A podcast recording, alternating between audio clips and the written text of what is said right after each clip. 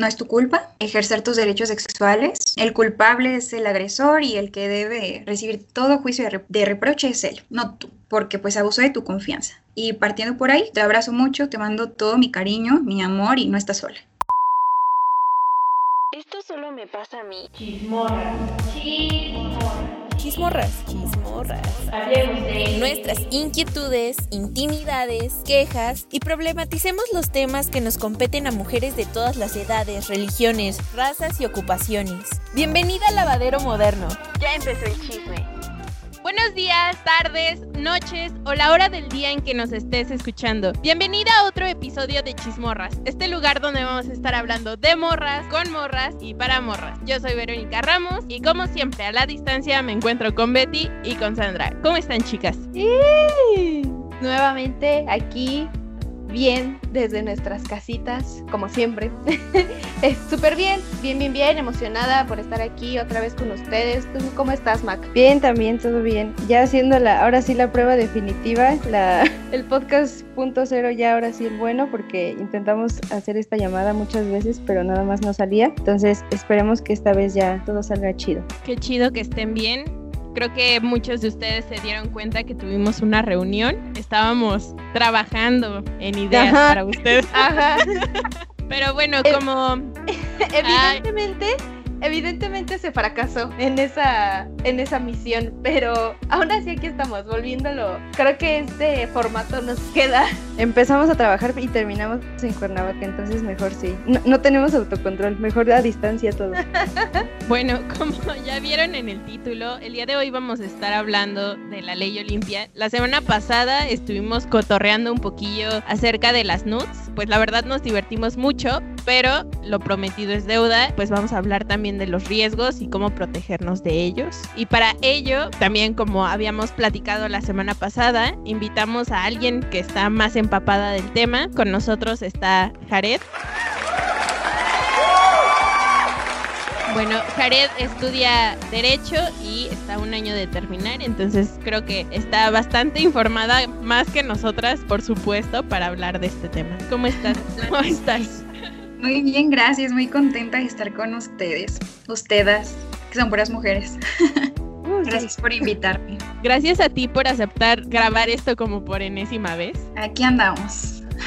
Sí, muchísimas gracias, Karen, de verdad. Como, como hablábamos la vez pasada, tal como lo dijo Vero, la semana pasada fue súper jijiji, jajaja, con las nudes y el sexting y toda esta onda que puede estar rica, puede estar divertida, pero también hay que saber de los riesgos, ¿no?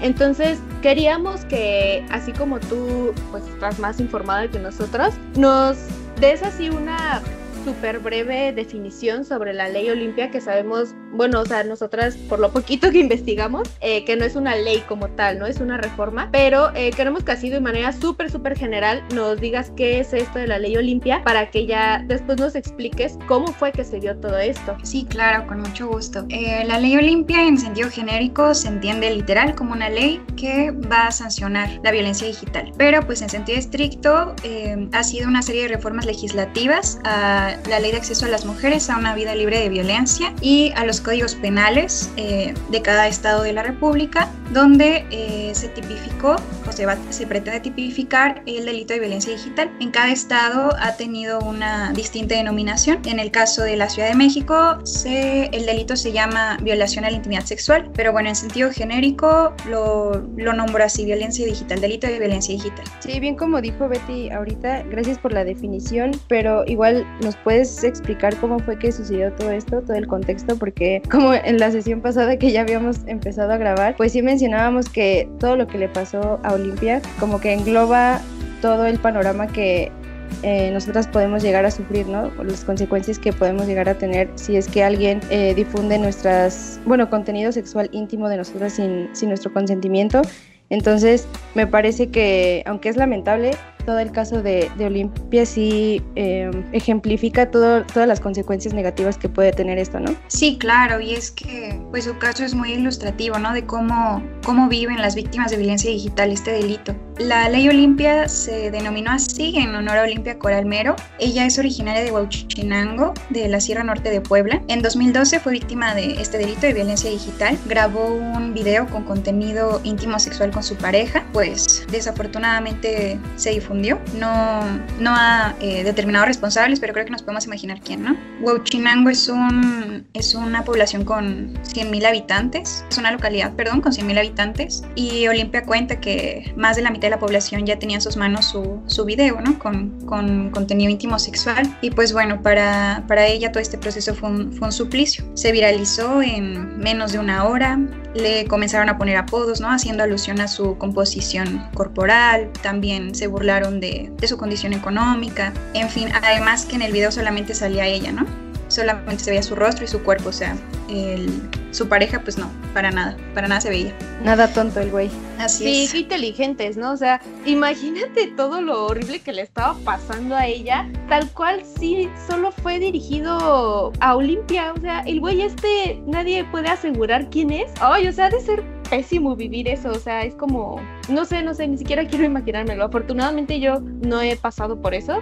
No sé si alguna de ustedes sí. La verdad hay que ser empáticos con Olimpia, o sea, lo que pasó estuvo estuvo terrible. Sí, totalmente, totalmente. Yo creo que pues es clara la intencionalidad con la que se hizo ese video, ¿no? No creo que no haya salido su expareja como por una cuestión de casualidad, sino que fue un video que se grabó de manera pues bien pensada. Bueno, mal pensada, ¿no? Más bien. Sí, exacto. Pues bueno, yo creo que es una, una manera muy simbólica, ¿no? De cómo pues se le despojó a Olimpia de, de su propia autonomía como mujer y de esta manera pues la propia comunidad empezó a controlar pues, su cuerpo, porque ya no era Olimpia, ya era la mujer del video, ya era la mujer con un montón de seudónimos que ni siquiera quiero mencionar porque son muy, muy denigrantes, muy ofensivos. Pero bueno, en, en, este sentido, pues ya se imaginarán, Olimpia estaba pues muy deprimida, ¿no? No quería comer, no quería salir de su casa, dejó de ir a la escuela, a cualquier espacio público, ¿no? Porque pues era señalada, era revictimizada, estigmatizada también. Ella pues estaba un poco tranquila porque al parecer su familia era la única en Huachinango que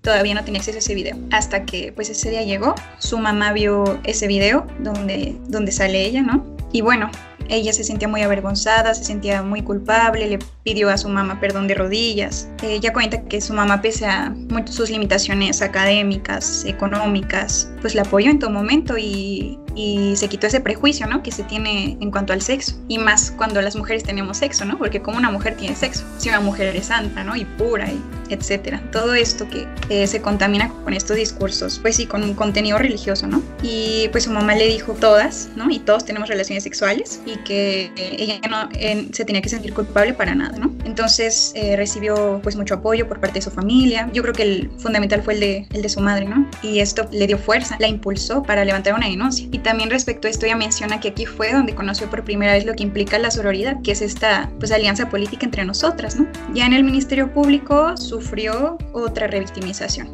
Al llegar al, con el agente del Ministerio Público, pues le relató más o menos los hechos. El tipo del agente del Ministerio Público le solicitó el, la prueba, ¿no? Que acreditaba el, el, supuesto hecho delictivo. Y pues este tipo vio ese video junto con otro con más personal de ahí del Ministerio Público, que eran hombres, y pues vieron el video de manera morbosa, haciendo sonidos, ademanes, ya se imaginarán, ¿no? Y pues Olimpia lo tuvo que, que vivir frente a frente. Ella también menciona que nunca había visto cómo, cómo la gente veía su video, cómo los hombres veían su video, pues se sintió muy avergonzada, muy humillada. Remataron, o más bien remató el agente del Ministerio Público diciéndole que no había delito, que castigar ese hecho, que era mayor de edad, que tal vez se podía acreditar eh, pornografía infantil, pero pues ya tenía 18 y que para qué se deja grabar, que no estaba bajo el influjo de drogas, de pues, enervantes, alcohol, y que pues para la otra no se dejara grabar, ¿no? Prácticamente le dijo, es tu culpa, tontita, para que te dejas grabar, ya no lo vuelvas a hacer. Es muy indignante y a mí me llena de mucha rabia. Y es algo, perdón, es algo que no solamente pasa con eso, y con lo que día con día tenemos que estar luchando estas cuestiones de que siempre nos están echando la culpa a nosotros por lo que pasa, ¿no? O sea, si te vistes así, entonces tú eres la que lo está provocando. Si sales tarde es porque tú te lo estás buscando. O sea, siempre es esta, pues sí, echarnos la culpa a nosotras cuando pues realmente no no tendría que ser así. Igualmente el tema de la revictimización, ahorita que Jared estaba mencionando lo de que ya donde vivía, pues ya no la conocían como Coral, sino como la chica del video me recordó también a lo de el tema de, de la saxofonista de Oaxaca, que ya ni siquiera le, ni, en los medios la mencionaban por su nombre, era de que la chica quemada con ácido. Entonces también es este tema de, o sea, nos despojan de nuestra propia identidad para identificarnos, por, bueno, por la agresión que sufrimos, ¿no? Sí, yo iba a decir eso, que de verdad pierdes toda tu identidad, tu personalidad, todo para ser tal cual señalada como un objeto, qué horror. También quería enfatizar, qué chida la mamá de Olimpia, o sea, yo siento que si todo esto no hubiera, la hubiera indignado tanto, que no lo hubiera apoyado, no creo que Olimpia hubiera logrado lo que hasta el momento ha logrado, ¿no? Pero digo también eso, o sea, tener el apoyo de alguien tan importante como tu mamá, digo, está súper padre. Digo, qué horror, qué infierno lo que pasó, pero pues también qué buena onda que tuvo alguien tan significativo en su familia que de verdad la apoyara. Sí, claro, porque ella ya ya se había intentado suicidar dos veces. Después del Ministerio Público me parece que fue la tercera, porque sí, o sea, ya, ya no podía más, era, era un infierno, ¿no? Una situación que no, que no le veía fin. Pero bueno, afortunadamente su mamá, su familia le, le dieron fuerza, ¿no? Y desde esta digna rabia e indignación, pues bueno, resurgió como el ave fénix y es la maravillosa activista, ¿no? Que conocemos. Sí, lamentablemente, igual como dice Betty, o sea, tuvo que haber pasado esta situación, pero pues afortunadamente, gracias pues sí a la digna rabia de, Olimpia y el apoyo que, que, obtuvo, aunque sea de pocas personas, pues pudo reformar eh, algo que nos beneficia a todas, ¿no? Porque no solamente es como que un caso aislado así, ay, casualmente le, le pasó a ella y no es como que suceda en otros lados del mundo o de, del país. Alguien que por fin tuvo como el valor o no, no dejó de luchar por tener esta reforma que al final de cuentas pues nos protege a todas, ¿no? Sí, claro, y es que también esto solamente es una extensión de la violencia estructural que vivimos, ¿no? Todas las mujeres, o sea, para mí se ve de manera clara. Antes de que avancemos más, quisiera que ahora sí nos des como que una definición bien aterrizada sobre lo que es la ley Olimpia de manera explayada, para que conozcamos de verdad, ¿no? Cómo es que esta reforma está tal cual escrita, qué es lo que dice, qué es lo que de lo que nos protege y todo esto. Si nos puedes apoyar, Jared, por favor. Mira, el delito, así en estricto sentido, tiene mucho verborreo y se hace innecesario, ¿no? Entonces lo, lo voy a decir de manera como muy sucinta. El delito está contemplado en el Código Penal de la Ciudad de México en el artículo 181 quintus y bajo la denominación de delito de violencia a la intimidad sexual y pues vamos a entender como delito de, de, violencia, perdón, de violación a la intimidad sexual aquel donde se divulgue, se comparta, se distribuya, publica contenido íntimo sexual de una persona mayor de edad y sin su consentimiento. Básicamente es eso. ¿Y cuál es la, pues, la finalidad de este tipo penal? Proteger la intimidad sexual bueno, los derechos sexuales de las mujeres en general y la intimidad sexual en particular, ¿no? Con la finalidad de salvaguardar la, la integridad personal y dignidad de las mujeres. Ah, es también de los hombres, claramente, pero lo estoy diciendo en el sentido, eh, bueno, partiendo del supuesto de que somos más vulnerables ante este delito. También aplica para hombres, pero somos más afectadas, somos las más afectadas y es una realidad. Me gustaría compartirles unas cifras del 2017 de MOSIVA, que es el módulo sobre ciberacoso. En, en ese año, el 17% de Bye.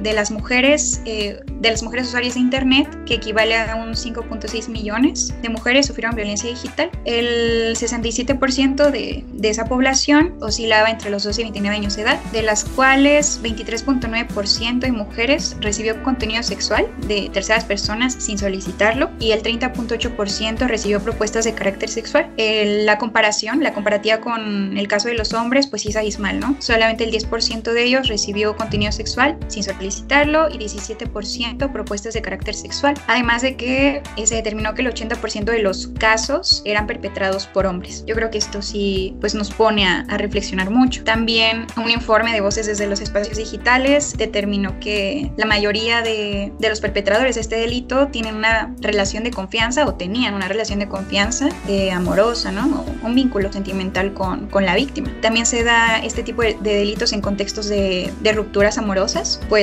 la finalidad es clara, ¿no? Al, divulgar, difundir este tipo de contenido, se busca pues agredir, desprestigiar, chantajear a, las mujeres pues por terminar la relación. E, eso es como en todo, ¿no? O sea, no solamente en este tipo, o sea, es como una de las tantas maneras en que los hombres al terminar una relación, eh, como bien dices, buscan esta venganza, ¿no? O este intento de, pues sí, agredir a la, personalidad o a la persona de, de, su expareja. Entonces siento que sí es como una representación de, de las miles de maneras que encuentran los vatos de agredir a su expareja, ¿no? O sea, no solamente es en este tema, sino pues llega hasta el, sabemos que llega hasta el feminicidio o incluso descuartizarlas, etcétera. Siento que como una de las miles de maneras que encuentran de, de agredirnos. Sí, para mí claramente es un delito de odio, porque otra cosa más se cometería. Es lo que se busca, una venganza, justo, o sea, lo, dijiste muy bien, muy, muy bien. E incluso, ahorita estoy, estoy recordando, si el perpetrador del delito tuvo o, tiene una relación de confianza con la víctima, es un agravante y la pena se aumenta eh, hasta el doble. Creo que no mencioné la, la pena y la pena va de 3 a 6 años de prisión y una multa de 500 hasta 1000 eh, o más, que es la unidad de medida y actualización. Entonces sí, pues es algo muy, muy delicado porque finalmente hay un abuso de confianza, ¿no? Sí, claro. Y como, por ejemplo, la vez pasada, cuando hicimos en Instagram preguntas sobre las nudes y todo esto, hubo un chico que nos dijo que su exnovia publicó imágenes íntimas de él en un sitio web. Entonces, digo, en esos casos, y muy en general, ¿no? Para cualquiera. O sea, ¿qué es lo, qué es lo que nos recomiendas hacer? ¿Qué es lo primero que debemos hacer si descubrimos que alguien está publicando contenido íntimo sexual sobre nosotros? ¿Qué es lo que, cómo debemos actuar? ¿A dónde debemos acudir en primera instancia? ¿Qué es lo que tenemos que, aparte de guardar la calma, ¿no? Porque ha de ser horrible y tal vez no es muy posible, pero ¿qué piensas tú? ¿Cuáles son los mejores pasos a seguir para continuar con este tipo de, pues, de delitos? Sí, mencionaste lo muy importante. Voy a responder tu pregunta, pero no me quiero guardar mi comentario sobre este chico, el, caso de este chico. Se me parece muy, muy importante pues destacar, ¿no? Es la, la diferencia en función del sexo, ¿no? En cuanto a, a las consecuencias de, de este, a ver, reformulo, o sea, en función del, del sexo se, se, vive de manera distinta, ¿no? Eh, las consecuencias de este delito de violencia digital. Em, en el caso de las mujeres, pues creo que es claro, ¿no? Nuestra sexualidad se considera que es de, del ámbito privado. Cualquier publicación de, de, nuestra intimidad pues es motivo de vergüenza e incluso de reprimenda social, ¿no? Porque se, y cuando se divulga, pues ni hablar, se nos culpabiliza por lo que sucedió y se le olvida a la sociedad, ¿no? Que estamos ejerciendo pues nuestra libertad sexual, nuestros derechos sexuales. Caso contrario con los hombres, ¿no? Que pues su intimidad sexual se considera el espacio público y pues el hecho de que sea conocido por terceros no genera vergüenza, sino lo contrario, ¿no? Orgullo y hasta virilidad, podría decir. Es lo que estábamos diciendo Vero y yo. Vero también conoce a otros chicos que han pasado por esto. Yo también he conocido a chicos, o sea, hombres, ¿no? Pero es esto, o sea, simplemente este ejemplo, el chico que nos dijo en Instagram fue como que, ah, pues se lo tomó él con mucha gracia, o sea, y se notaba que era, a él les fue como de, ah, jajaja, ja, ja, me, a mí me, me publicó mi ex en, una, en un sitio web, y es como de, oh, o sea, dijimos, ah, pues qué padre. Tantita madre, por tómatelo en serio.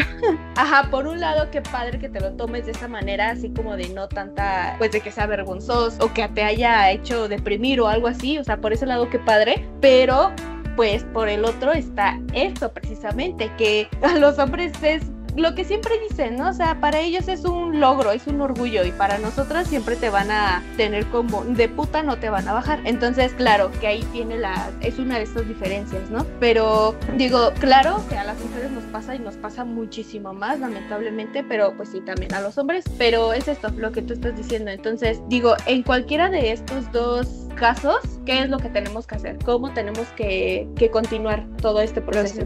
Me dirijo a las personas, en específico mujeres, que han sido víctimas de este delito.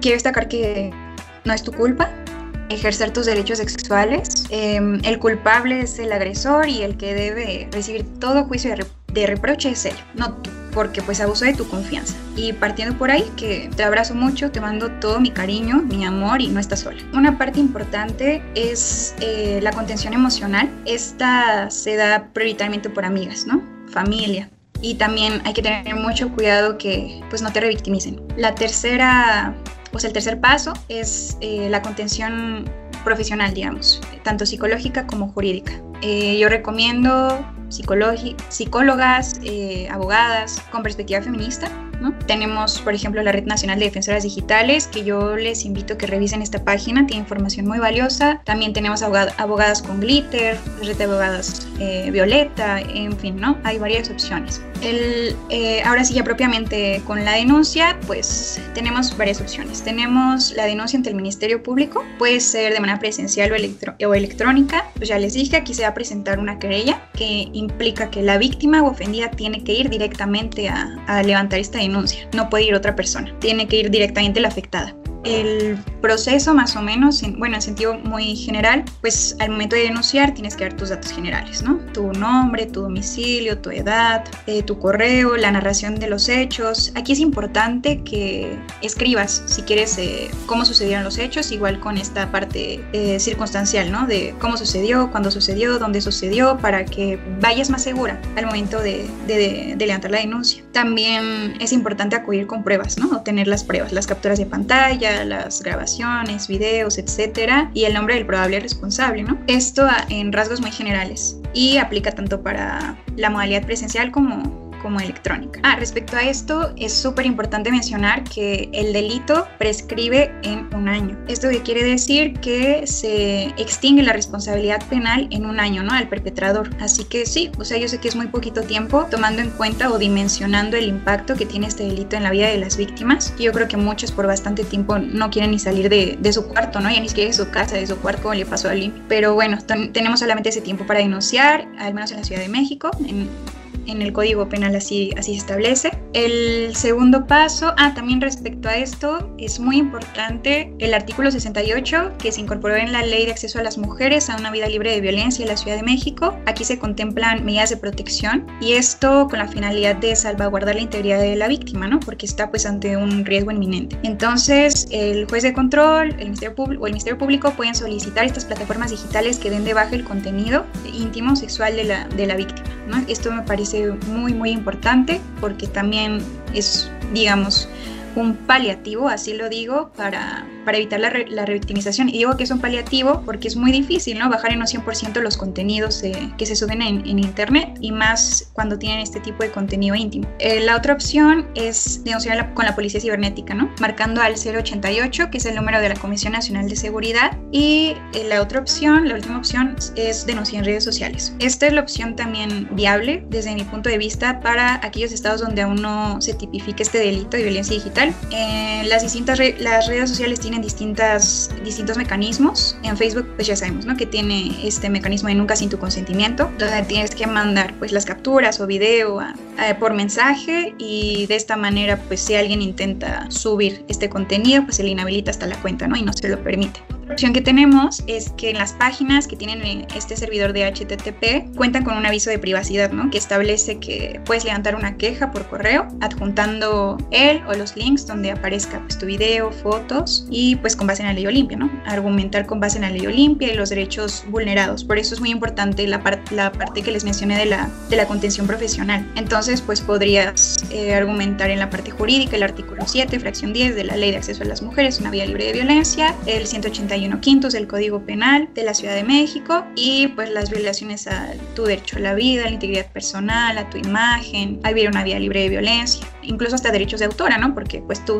eres la que sale en ese contenido. Ah, también si quieres denunciar en redes y estás llevando de manera simultánea un proceso penal, puedes hacerlo, pero es importante que eh, le pongas una raya negra en los ojos al perpetrador y también no pongas su nombre completo, ¿no? Porque esto puede afectar la presunción de inocencia. Qué chistoso está eso, ¿no? Que no puedes enseñarlo, eso lo que dices de la barra negra y no decir su nombre, cuando a nosotras, a la afectada ya la le enseñaron hasta lo que no, ¿no? O sea, eso se me hace súper, pues injusto, ¿no? Sigue siendo injusto. Y yo sé que es para eh, los valores y los derechos de la otra persona, pero digo, wow, qué tristeza, o sea, qué vueltas de la vida, ¿no? O sea, no sé, se me hace súper cagado eso. Está horrible porque también en los medios, o sea, los noticieros de que siempre que hay un acto de violencia hacia una mujer. Al, güey ni siquiera lo pasan, pero a ella la, sí pasan la escena, ¿no? Súper explícita, bien amarillista. Entonces ahí también se, se nota muchísimo la diferencia que hay entre los derechos del hombre y de la mujer. Para ir cerrando, porque como siempre, ya se nos va a acabar el, el tiempo. Otra vez el tema. Este. no, el tema da para muchísimo Sí, pero para muchísimo. Yo creo que hay dos cosas súper importantes, o quizás son tres, y sé que Jared va a saber, pues, hacerlas pequeñas para que nos pueda, pues, dar toda la información posible. La primera es que dentro de los temas que se iban a tocar aquí, había un apartado que decía la romantización de la ley Olimpia, y se me hace algo súper importante porque algo que hablábamos en otros episodios es que muchas veces romantizamos y normalizamos ciertas cosas, ¿no? A tal punto que pues dejan de tener el sentido y el peso que tienen. Ese, eso por un lado. Por otro lado, y como comentábamos antes, el sexting, justo como Jared bien decía, eh, como derecho sexual. Y por último, ¿qué medidas tendríamos que tomar para evitar este tipo de situaciones? Bueno, respecto de el sexting no es un es un derecho sexual y ustedes ya lo explicaron perfectamente en el episodio anterior, así que ya no voy a abundar en eso, pero pues no nos confundamos, ¿no? Es cuando nosotros compartimos pues contenido erótico, íntimo, estamos en ejercicio de nuestros derechos sexuales, ¿no? De, de nuestro derecho sexual. Nada más precisar eso porque se piensa que es un delito y no, no lo es. Ahora, en cuanto a la romantización de la, de la ley Olimpia, este es un punto muy importante porque no, no debemos de, de darle otro adjetivo, ¿no? Es, la ley Olimpia es el comienzo de, de la visibilización y la lucha de, de, mujeres víctimas de este delito. Eso es lo que es. Y bueno, eh, en cuanto al sexting, es, sí es un derecho sexual, pero es un arma de doble filo. Para mí es un pues, instrumento mortífero para nuestra intimidad sexual. Es muy peligroso. Entiendo de dónde viene. Hay un falso discurso, digamos, promovido desde este empoderamiento femenino, desde un feminismo pues muy liberal, ¿no? En cuanto a la libertad sexual. Pero hay que tomar en cuenta que la mayoría de, de los actos eróticos de las mujeres van encaminados a la mirada masculina. Y pues esto tiene que ver con nuestra construcción cultural, ¿no? Y también con la educación sexual, esto es muy importante, que promueve la pornografía.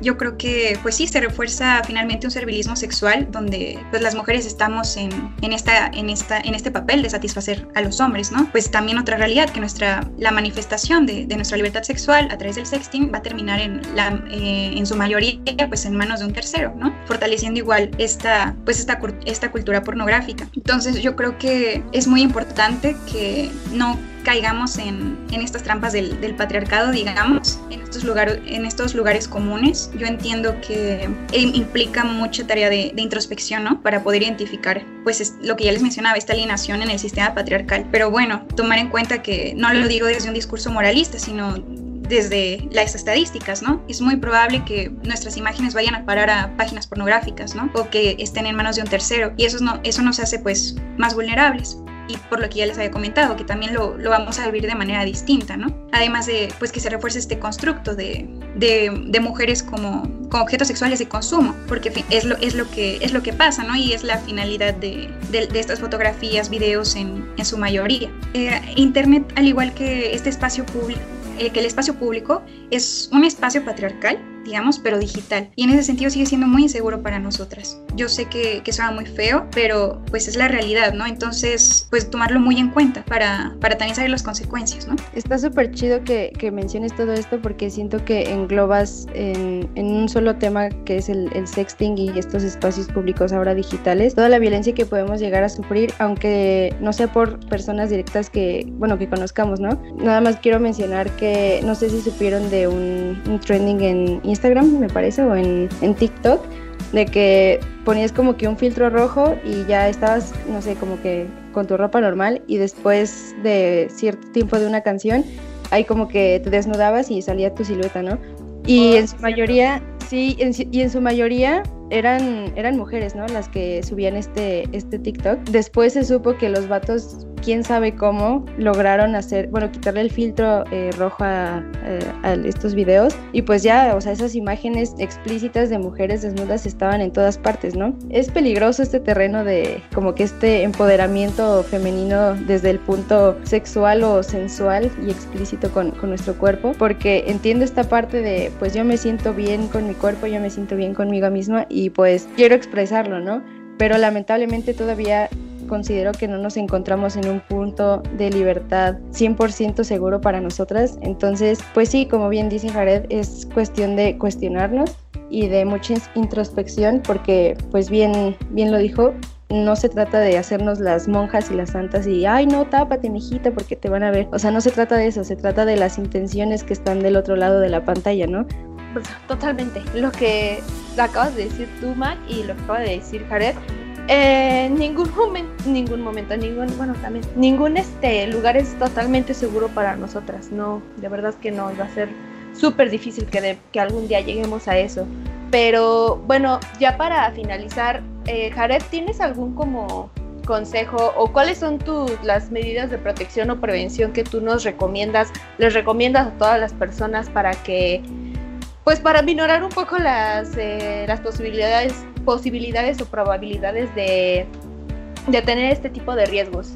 Me pones en aprietos. Mira, porque la verdad no estoy informada en esto, ah, porque sé lo que implica y mm, personalmente no lo practico, pero por lo que estoy escuchando el episodio anterior me pareció una solución súper inteligente la que comentaron sobre poner una marca de agua en estas fotografías o videos. Yo creo que de esa manera pues se puede acreditar perfectamente hacia quién iba dirigida, ¿no? Y yo creo que se la va a pensar dos veces antes de compartirla a terceros. Pero sí, aquí sí me agarras en curva.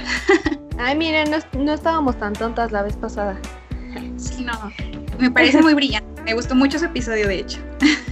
Ay, muchas gracias. pues sí, ¿algo, más, chicas?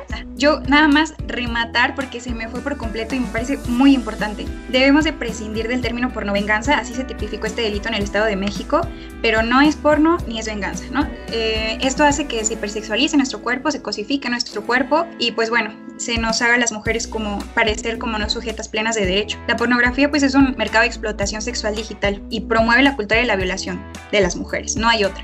Es la forma en la que los hombres tienen su educación sexual y desde mi punto de vista es como se inician en el camino a la violación, ¿no? Hay un sometimiento de mujeres, hay violencia hacia las mujeres. Y venganza tampoco es, porque la venganza implica desquitarte contra una persona por el daño recibido. Y en este sentido pues hay una clara desproporción en el uso de este término, porque las mujeres cuando llegamos a practicar el sexting, lo hacemos en ejercicio de nuestros derechos sexuales. Entonces esto nada más fortalece este discurso, ¿no? Que nos revictimiza, nos eh, culpa por disfrutar nuestra sexualidad. Entonces no es porno ni es venganza, ¿no? Es violencia digital o es un delito eh, de violación a la intimidad sexual de las mujeres. Pues muchas gracias, Jared, por permitirnos un poco de tu tiempo. Gracias también por esclarecernos muchas de estas dudas. Sé que te quedaste con ganas de decir muchísimas cosas y creo que nosotras también. Esperemos que haya una siguiente, una segunda parte de esto porque pues es importante, ¿no? Estar informadas respecto a esta situación que al final del día nos compete, ¿no? De nuevo agradecer que hayas aceptado venir a platicar un poquito respecto a este tema con nosotras, que nos hayas dejado también esta cosquilla de pensar si realmente lo que estamos haciendo es porque queremos o porque hemos vivido tanto tiempo en esta normalización de toda esta hipersexualización que ni siquiera nos hemos dado cuenta y que también es muy importante abrir los ojos como estar en la Matrix y darte cuenta que hay una realidad. sí. De nuevo agradecerte que hayas aceptado compartir un poco de lo que conoces, de lo que sabes y eres bienvenida cuando quieras aquí a este espacio. No, pues muchas gracias a todas por invitarme, ¿no? La agradecida soy yo y fue un placer estar con ustedes el día de hoy. Y sí, yo gustosa cuando, cuando me vuelvan a dar la oportunidad. Ay, muchísimas gracias, Jared. De verdad, de verdad, de verdad, gracias. Como dice Vero, o sea, nos quedamos, eh, bueno, nosotras seguimos aún así como con muchas dudas y siempre va a haber dudas.